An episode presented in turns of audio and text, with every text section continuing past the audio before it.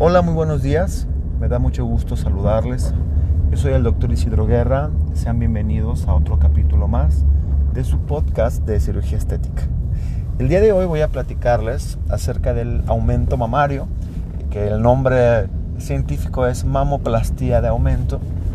Y pues bueno, vamos a platicar de este tema que es eh, una cirugía muy popular, es una cirugía que está al alcance de todas las personas. Muchas personas creen que es caro, hay muchos tabúes, hay muchos miedos, hay muchas dudas eh, y ya la paciente tiene muchos, mm, ahora sí, complejos, ¿no? Dependiendo cuando tienen hipoplasia mamaria. Vamos a platicar todos esos términos, eh, qué significan, ¿no? Vamos a resolver duditas que yo he visto que tenemos en, las consultas y esperemos que te puedas identificar y puedas eh, aclarar muchos, muchos, muchos temitas con esto, ¿sale? Entonces comenzamos. Eh, la mamoplastia de aumento, como lo mencionaba en esta breve introducción, pues es la cirugía para generar aumento o generar un aumento volumen en tus pechos. Y la cirugía, pues últimamente se ha dirigido también hasta en los varones, en aquellos varones transgénero que quieren pasar de, un lado a otro, ¿no? de, de ser cuerpo masculino completamente a un cuerpo femenino. Nada más que el paciente trans necesita otro tipo de, tratamientos previos, considero yo, hormonales, que ayuden a la textura de la mama, a la textura de la piel, que en otras situaciones. La mujer la tiene más sencillita. Como la mujer está infestada de estrógenos durante toda su edad reproductiva, pues tiene estos efectos ya de manera natural. Y bueno, eso ayuda a, lo suave, a la glándula, a la areola, o sea, tiene, tiene beneficios eh, pues ahora pues mejores, ¿no? La mamoplastia de aumento es una cirugía que comienza hace añísimos y a inicios de, ese tipo de tratamientos inyectaban derivados del petróleo. Esto generaba pues la muerte de las personas, la mutilación de, partes de la, gente. Eh, y ha ido evolucionando y empezaron a crear los implantes de, de silicona, los implantes este, de silicona dura, de silicona líquida, los implantes de solución salina, entre otros. ¿no?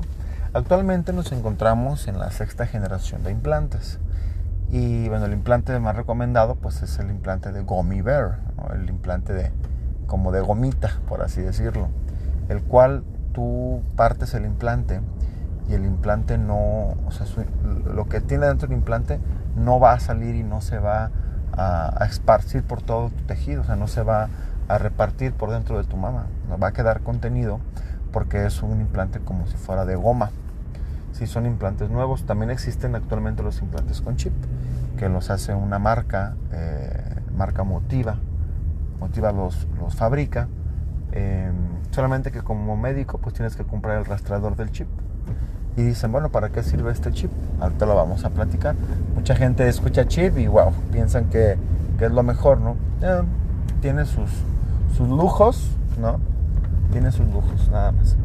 Eh, de ahí en más, el aumento mamario es una cirugía que en la mujer, eh, como en la lipotransferencia, no le permite llegar a un punto medio. ¿A qué voy?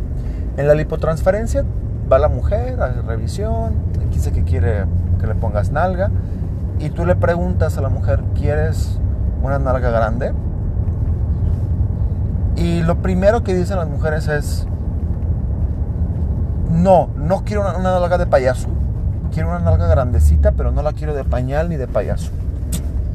Y dices, bueno, ya, ya te sabes la respuesta, ¿no? Pero en el interior dices, es que yo solamente dije grande, no dije una nalga descomunal. O sea, se van de un punto de no tener nada, se van a tener, como le dicen muchos, la nalga de, pañal o la nalga de payaso. O sea, se van a un extremo a otro.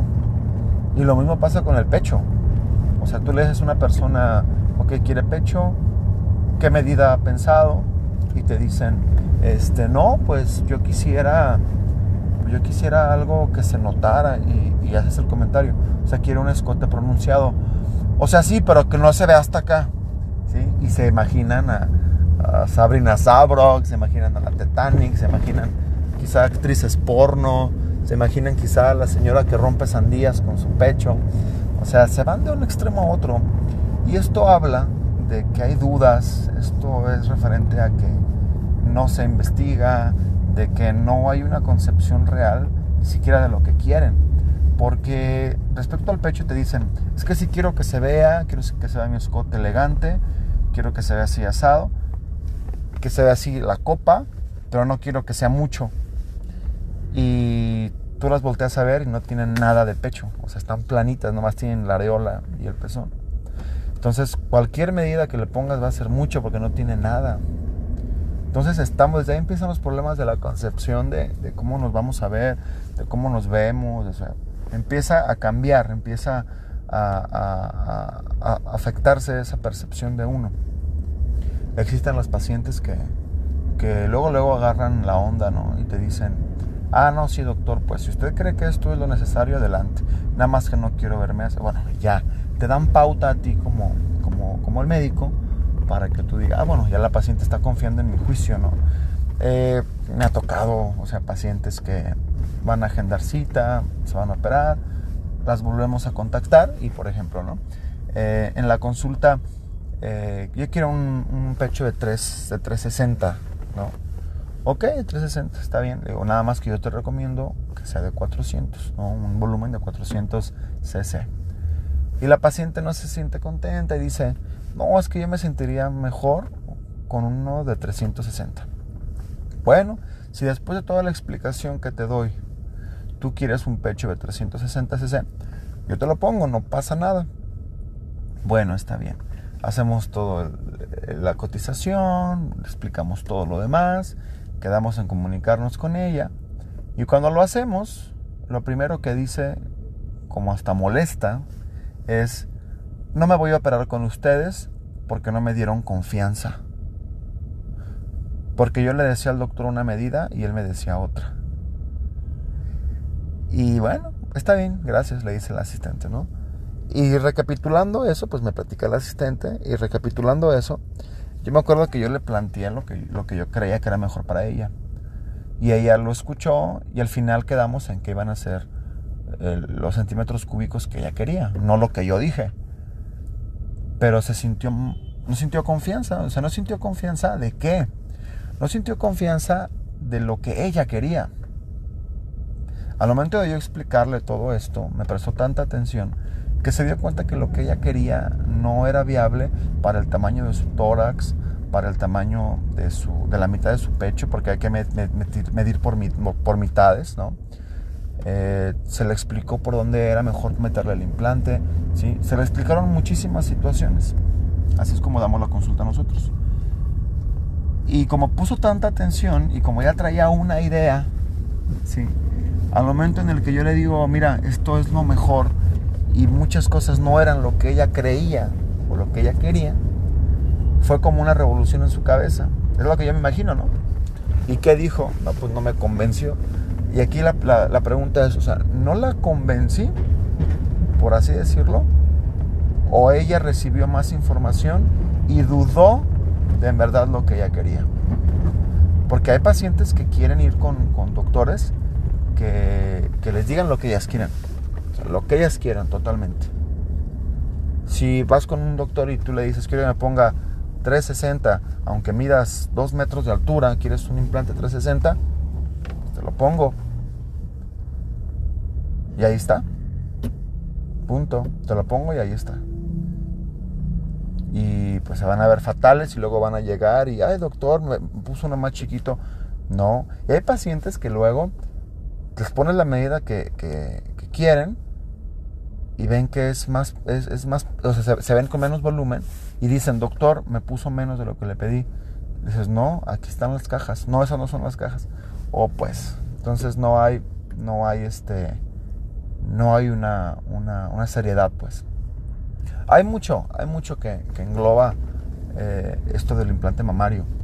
Em, ¿Por dónde vamos a meter el implante? O sea, hay, hay, cuatro vías principales eh, que describe la literatura, que es por la axila, que necesita instrumental especial, una fuente de luz especial, un separador largo especial, para poder colocar el implante desde la axila hasta tu pecho. ¿Sale? Existe eh, la vía umbilical por medio del ombligo con implantes de solución salina que vas llevando el trayecto hasta el pecho. Y ahí pues lo, lo inflas, ¿no? Que no se utiliza, casi, no, eso ya no se utiliza. Y está también la vía areolar y la vía submamaria. La vía areolar tiene sus pros y sus contras, la vía submamaria también tiene sus pros y sus contras. Eh, areolar, pues bueno, es por, por la, la, mitad de la areola por abajo, ¿sí? no tiene que tocar piel. Para poder realizar esta cirugía, a mi gusto, la areola tiene que medir 4 mm, centímetros. Dice la literatura que arriba de 3.5 centímetros se puede, pero creo que eso sería forzar mucho el implante, un implante que vas a llevar por 10 años, es mejor no, no estarlo apretando tanto, ¿no? Entonces considero que una medida de 4 centímetros de areola es una buena medida para poner ahí el, implante. Eh, y la vía submamaria, pues es abajo del pecho, ¿sí? De la decisión hacia afuera de la areola, aproximadamente, con una, una, una incisión de 4, 5 centímetros, y se me hace mucho 5 centímetros para poder ingresar ahí el implante.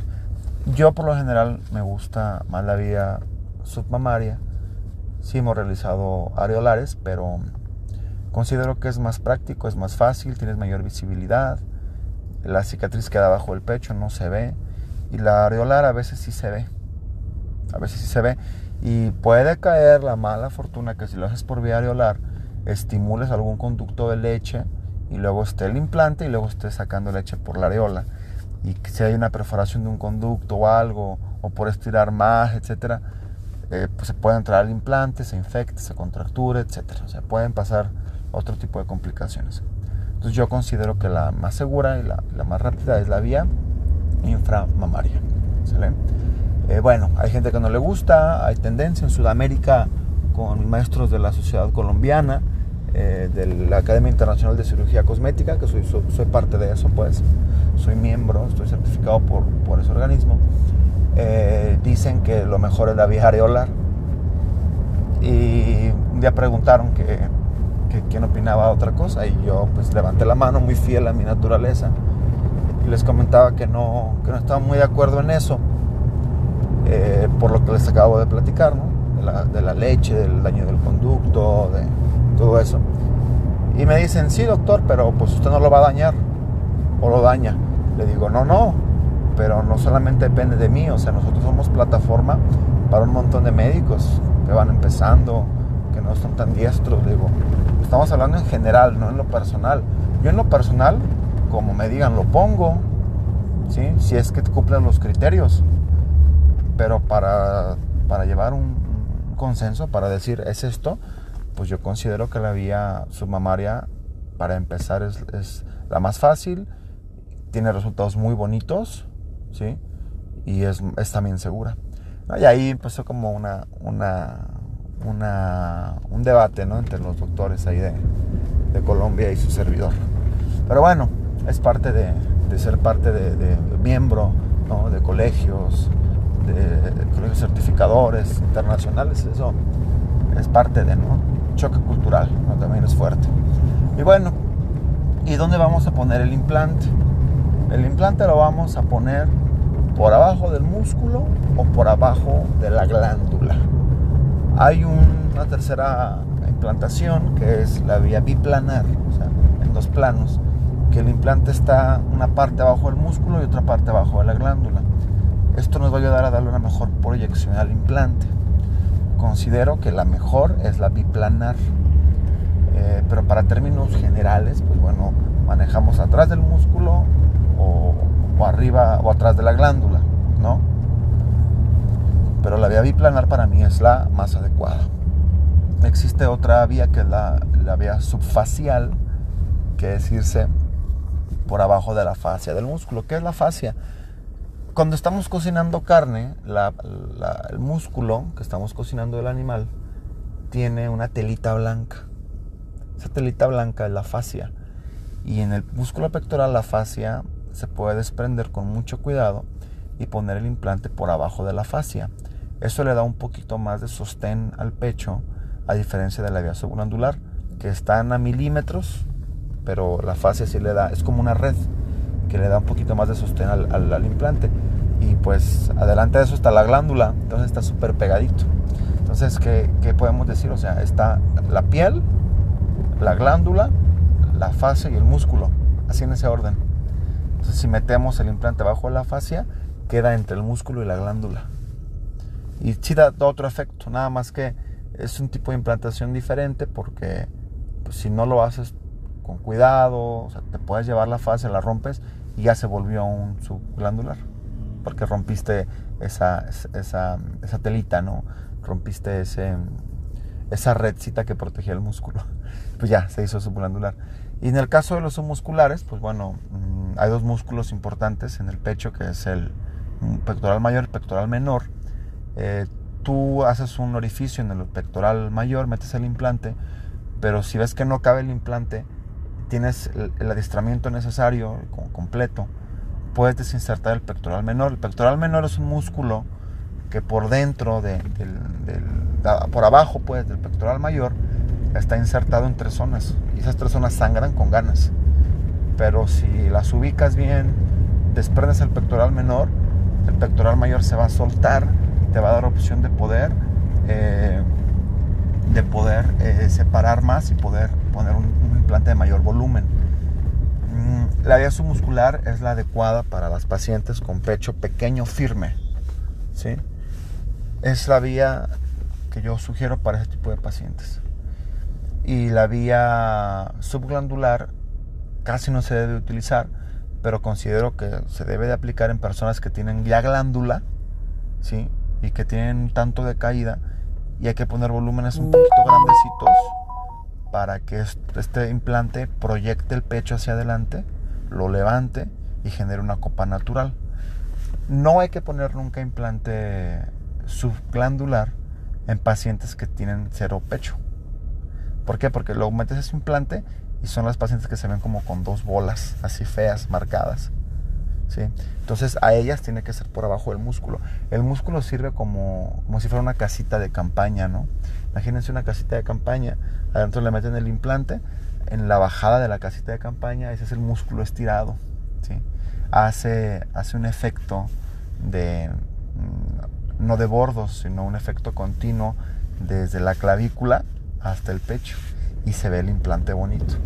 A diferencia que si es una paciente flaquita, sin pecho, meto el implante abajo de la glándula y se, se ve el bordo, se ve feo, a mí no me gusta cómo se ve, ¿A, quién sí le gusta cómo se ve? Digo, a, la comunidad LGBTI, que a los pacientes trans les gusta que se le vean este, artificiales los pechos, ¿no? Y bueno, les gusta adelante eh, y sin problema.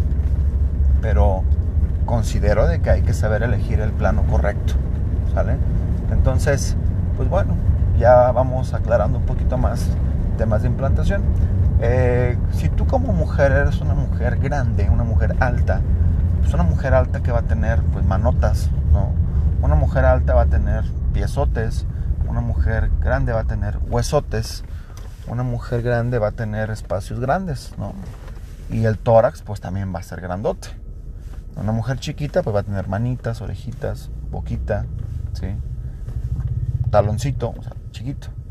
Pero una mujer grande va a tener espacios grandes. Entonces, hay mujeres que son grandes y de estatura y te dicen que quieren implante pequeño. Eso, es, eso está mal. Van a caer en, una, dismorfia. No les va a gustar el resultado. Todas las pacientes que mm, se obstinan por un implante pequeño, si no estoy casi todas, van a terminar diciendo que no fue buena idea, que quieren más. ¿Y saben cuál es el tema? Lo injusto de esta vida. que cuando pasa eso, van, te lo dicen, ¿no? Y tú le, y les dices, bueno, linda, yo te dije que te ponía uno más grande. Tú quisiste ese. Y te dicen, doctor, ¿y, cuánto va a ser? Me, ha pasado, ¿eh?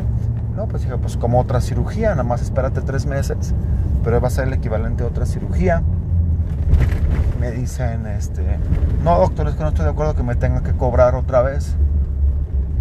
Porque pues nada más es meter y sacar el implante. y dices, bueno, pero pues es que no fue mi decisión. ¿Y qué pasa?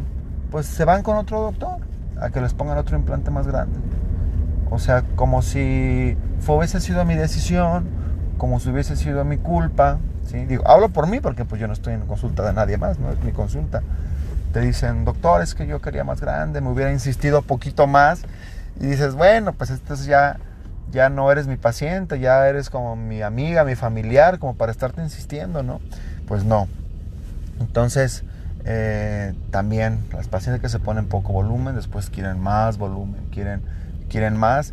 Y pues la verdad es de que yo desde un inicio les digo, la medida estándar son 380, 420.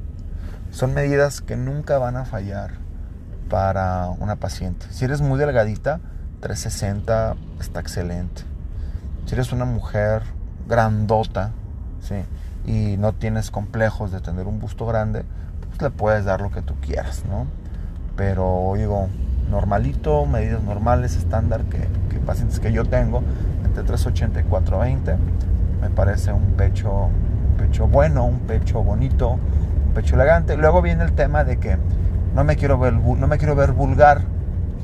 Y ahí entra yo en esto de vulgar de qué. La ropa es la que nos puede hacer ver, vulgares o no. Puede ir por la calle una chica con pecho chiquito, enseñando el brasier, y se ve vulgar con pecho chiquito.